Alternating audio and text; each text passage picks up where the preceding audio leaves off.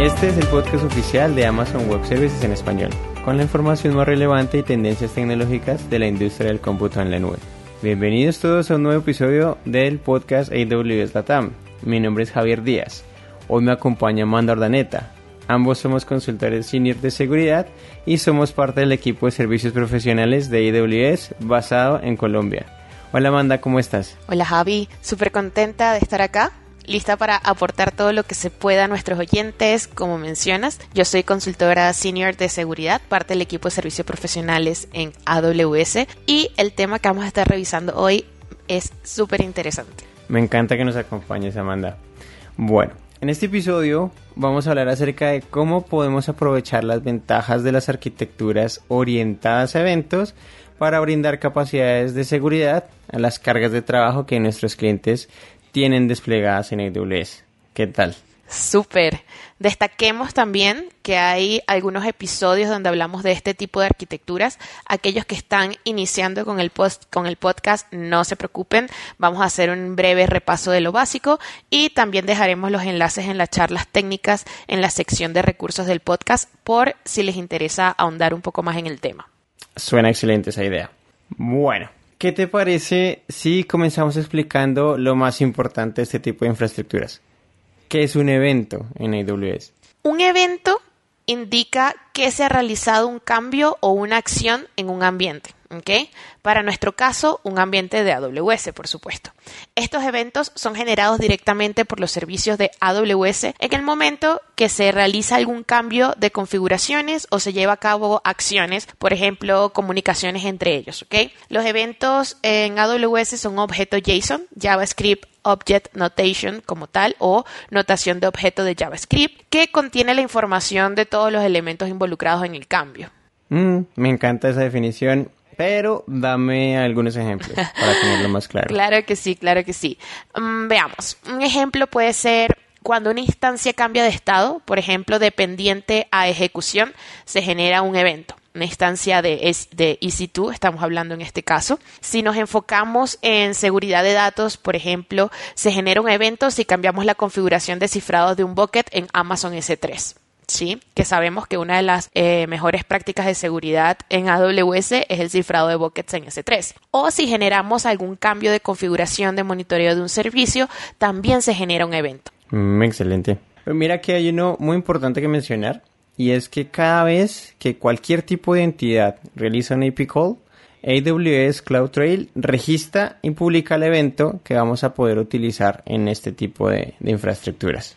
Exacto. Eso es lo interesante, es decir, hay muchos tipos de eventos, dependiendo del servicio, de la acción o del cambio que se haya realizado. Es por esto que la arquitectura basada en eventos eh, es, es tan rica, vamos a ponerlo de esta manera, o sea, tiene muchos casos de usos. Mm, sí, estoy muy, muy de acuerdo. Listo, ya entendimos que es un evento, me gusta mucho tu explicación. Ahora hay que entender qué es la arquitectura orientada a eventos. Y lo que hacen este tipo de arquitecturas es tomar algunos eventos específicos, el que nosotros necesitemos, lo filtran y lo utilizan para desencadenar acciones o para generar comunicación entre dos servicios que no estén conectados directamente. Dirán ustedes cómo así. De todos los eventos que se generan en la plataforma y como venía hablando Amanda, podemos tomar un evento específico enviarlo a un servicio que ejecute cierta tarea basada en la información que tenga ese evento o también lo podemos enviar únicamente la información a otro servicio ya sea de notificación, de monitoreo o que nos ayude a generar trazabilidad. Hay ciertos componentes importantes de los que hay que hablar, ¿cierto, Mandis? Sí, Javi. En este tipo de arquitecturas hay que hay tres componentes claves. Tenemos el productor de eventos, el enrutador de eventos y el consumidor. ¿okay? Ahora ¿Qué es cada uno de estos? El productor de eventos, que como mencionamos serían los servicios de AWS, es decir, todos aquellos servicios que pueden generar un evento como tal. El enrutador del evento, que filtra y decide a qué servicio enviarlo. Y por último, el consumidor, que es el servicio que recibe el evento y toma una acción preconfigurada. Ejemplo, podemos capturar eventos de servicios como AWS, eh, CloudTrail, como lo mencionabas, el ejemplo que diste ahorita totalmente. O, por ejemplo, también tenemos AWS Config, que serían los emisores. ¿Sí? Para conectarlos con servicios de notificación como Amazon SNS o de automatización como un AWS Lambda ¿quiénes serían los consumidores? Es decir, los que consumen estos eventos que se están generando a través de CloudTrail o de Config.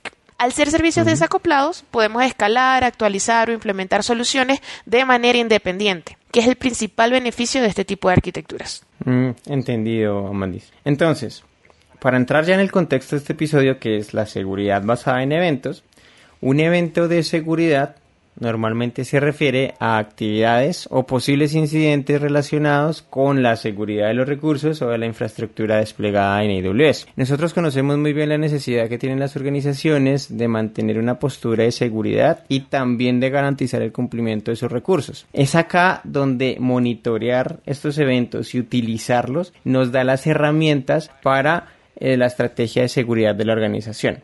Por eso, AWS de forma nativa ofrece varios servicios y funcionalidades que nos permiten tanto generar como monitorear eventos de seguridad que podemos a su vez utilizar en arquitecturas orientadas a ellos. Vamos a generar capacidades como alertamiento o respuesta automática en diferentes escenarios. Pero Amanda, ya vimos ejemplos de servicios que producen eventos y ejemplos de servicios que los consumen para ciertas tareas. ¿Qué te parece si escribimos algún servicio que nos funcione como enrutador de eventos? Claro que sí, Javi. Mira, el enrutador es el componente que filtra y direcciona los eventos, ¿ok? Incluyendo los de seguridad, ya que ese es el caso particular que estamos conversando. En el caso de AWS, el servicio particular que cumple esta función se llama Amazon Event Bridge. Es un servicio serverless y es gestionado por AWS que permite realizar esta conexión de componentes mediante eventos y con sus, capacidades de ingesta. Filtrando todo lo que es transformación y entrega de eventos, tanto como de servicios nativos de AWS propiamente, como de terceros.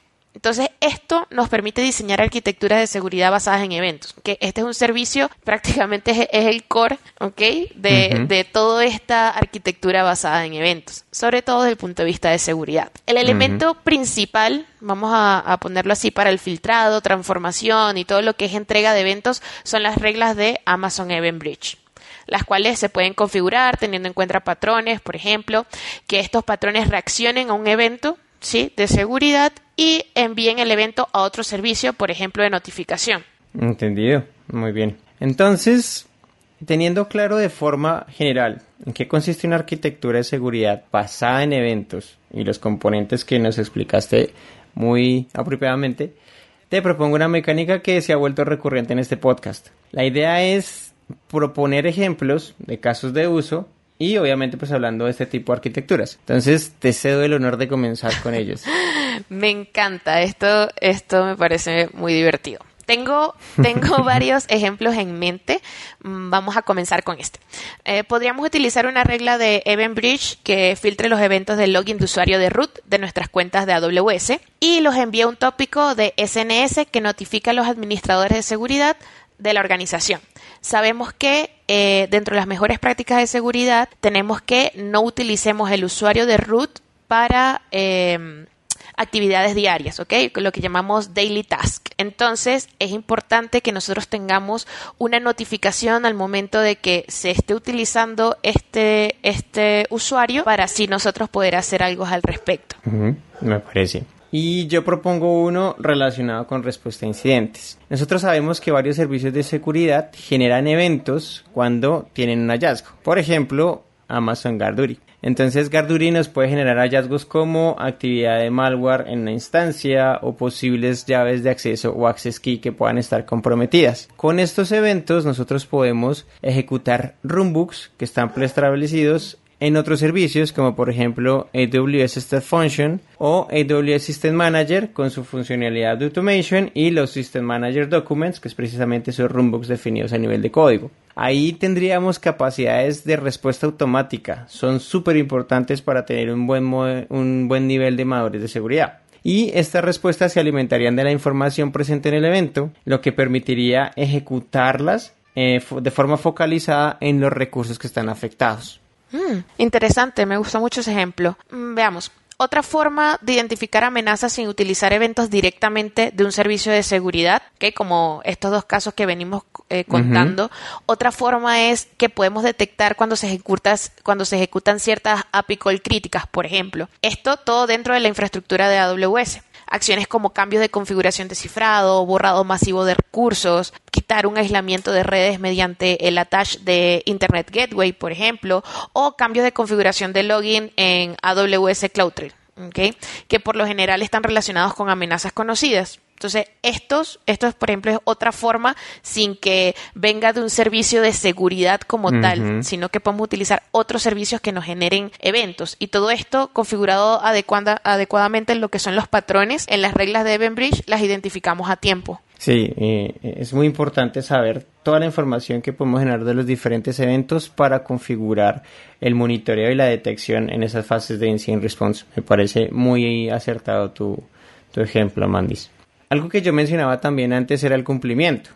Entonces podemos, eh, mediante arquitecturas basadas en eventos, y en este caso arquitecturas de seguridad basadas en eventos, tener capacidades de cumplimiento continuo. Nosotros podemos generar líneas bases de seguridad para los diferentes servicios que soportan la operación de nuestras aplicaciones, ya sea los security groups, las APIs, buckets, entre otros. Y cierto grupo de reglas en EventBridge que identifiquen cambios en los recursos que no sigan esa línea base, que se salgan de esas definiciones de seguridad. Podemos utilizar AWS Config eh, para generar estas notificaciones de cambio o podemos utilizar patrones para detectarlos directamente en las reglas de EventBridge. Una vez se detecte, EventBridge activaría servicios como Lambda nuevamente o AWS Step Function que de forma automática retornarían a la configuración inicial que está dentro de la línea base, permitiéndonos tener un cumplimiento permanente de nuestros recursos. De hecho, y acá les boto un dato, para aquellos que estén interesados en la parte de cumplimiento continuo, se está preparando un capítulo que pues les va a ayudar a entender todo lo relacionado con este tema. Les sugiero que no se lo pierdan, va a estar súper bueno. No sé si se te ocurre algún otro caso de uso, Amanda. Sí, pero también quería, quería mencionarte que ese ejemplo que diste me encantó porque esa forma automática de remediación es normalmente hacia donde se apunta para todo el nivel de madurez de seguridad de las empresas o de las compañías o simplemente de tu cuenta. Esa, esa automatización te ayuda muchísimo. Entonces, Completamente excelente ejemplo. Eh, sí, se me ocurre otro ¿ok? Eh, de hecho, eh, tengo un ejemplo que lo hemos estado utilizando con diferentes clientes que me gusta mucho. Se puede seleccionar ciertos tipos de eventos como hallazgos de AWS Security Hub, ¿ok? Resultados de validación de cumplimiento de las reglas de AWS Config, entre otros, y enviarlos mediante una cola de Amazon SQS a un servicio de SIEM de un tercero, por ejemplo. Este es un caso súper común porque la mayoría de las entidades tienen su propio SIEM y nos dicen cómo puedo recibir yo mis casos, cómo puedo recibir yo mis eventos, ¿no? Y con esto podríamos tener, por ejemplo, métricas sobre este tipo de información, tanto para generar visualización o insights como para notificaciones centralizadas desde el mismo sistema de monitoreo a nivel de nube. Súper, súper interesante este caso. Y tienes mucha razón que muchos clientes lo piden. De hecho, cabe resaltar que también varios de nuestros partners han, digamos, tenido en cuenta estos, requerimientos de los clientes y ofrecen, eh, pues en conjunto con sus herramientas de SIEM, integraciones para entender la información que se incluye en los eventos generados por diferentes tipos de servicios. Obviamente servicios nativos de AWS. Totalmente de acuerdo, sí. Bueno, Manda, ya para finalizar, ¿tú qué crees que es necesario tener en la organización si queremos diseñar e implementar este tipo de soluciones de seguridad? A ver, Javi.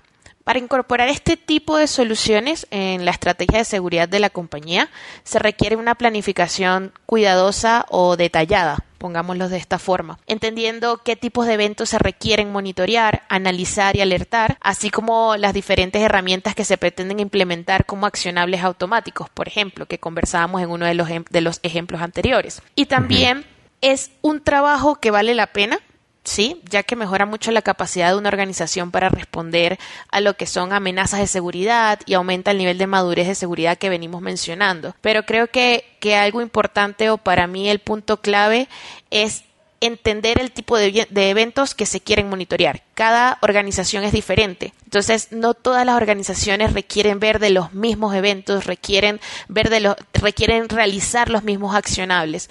Entonces, esta parte es crítica entender cuál es esa necesidad de negocio que yo tengo, cuál es esa necesidad dentro de mi cuenta y ya basado en eso decir, listo, estos son los eventos que yo necesito. De acuerdo, muy, muy de acuerdo contigo.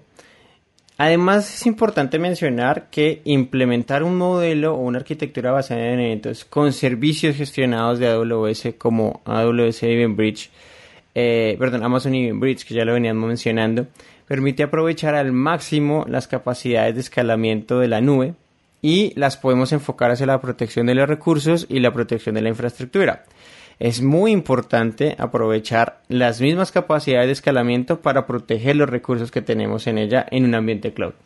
Bueno, yo creo que con esto damos por finalizado el episodio de hoy. No sé si quieres comentar algo más. No, eh, solo recalcar lo que decíamos anteriormente, eh, la arquitectura basada en eventos es una herramienta muy poderosa, es decir, es, es una arquitectura que podemos implementar de manera desacoplada con los diferentes servicios y desde el punto de vista de seguridad nos permite jugar mucho con automatizaciones, con remediaciones que nos van a ayudar 100% en lo que es la madurez de seguridad de nuestra organización. Entonces, vale la pena indagar en este tema, vale la pena implementar o como decimos un poco nosotros, jugar con, con los servicios para ver realmente cómo aprovechar al máximo y cómo generar valor. Perfecto, Amanda. Muchas gracias por acompañarnos. A todos también muchas gracias por escucharnos. Esperamos que este capítulo haya sido de su agrado y que toda esta información les sea muy útil. Recuerden que nos encantaría leer sus comentarios y sugerencias. Escríbenos a Podcast en español amazon.com. Soy Javier Díaz, me acompañó Mando Ordaneta y como nos gusta decir en AWS, sigamos construyendo.